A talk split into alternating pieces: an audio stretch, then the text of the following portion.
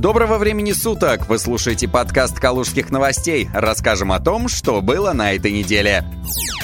25 февраля Калужскую область посетил полномочный представитель президента Российской Федерации в Центральном федеральном округе Игорь Щеголев. В поездке его сопровождал временно исполняющий обязанности губернатора региона Владислав Шапша. В первой половине дня Игорь Щеголев возложил цветы к могиле неизвестного солдата на площади Победы. Затем в здании администрации области полпред президента РФ ЦФО вручил пяти жителям области ветеранам войны медали «75 лет Победы в Великой Отечественной войне». Обращаясь к ветеранам, Игорь Щеголев поблагодарил их за подвиг всех представителей представителей старшего поколения. Вы и тысячи ваших земляков показали пример мужества и отваги на фронте. В партизанском движении трудились в тылу и восстанавливали родную землю после войны. Мы склоняем головы перед памятью героев и выражаем искреннюю признательность тем, кто остался в строю, кто и сегодня участвует в военно-патриотическом воспитании, подает пример любви к родине, оптимизма и крепости духа. От имени президента Российской Федерации Игорь Щеголев поздравил ветеранов с предстоящим 75-летием Великой Победы, пожелал им доброго здоровья и бодрости духа.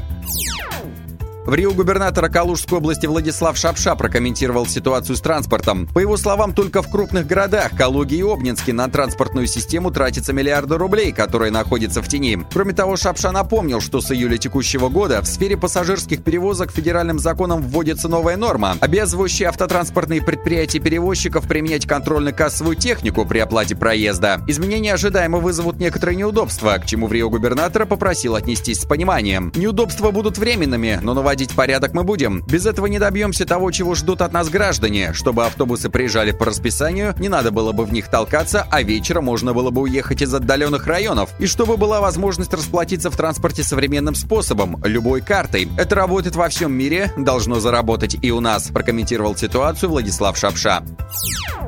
Центр информационных технологий «Рейтинг» опубликовал очередное исследование, посвященное оценке деятельности глав субъектов Российской Федерации за первые два месяца 2020 года. Согласно исследованиям, в Рио губернатора Калужской области Владислав Шапша дебютировал на 26-м месте, возглавив так называемую вторую группу. Напомним, Шапша возглавил регион 13 февраля. В этот день Анатолий Артамонов ушел в отставку. Эксперты национального рейтинга назвали Артамонова одним из наиболее эффективных губернаторов.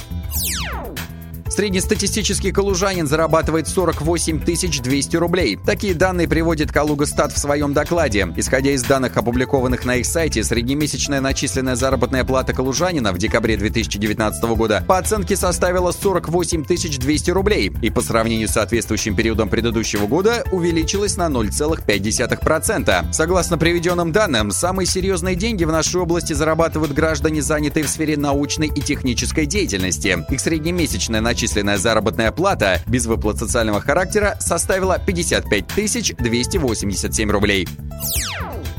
Вы слушали подкаст «Калужских новостей». До встречи в эфире.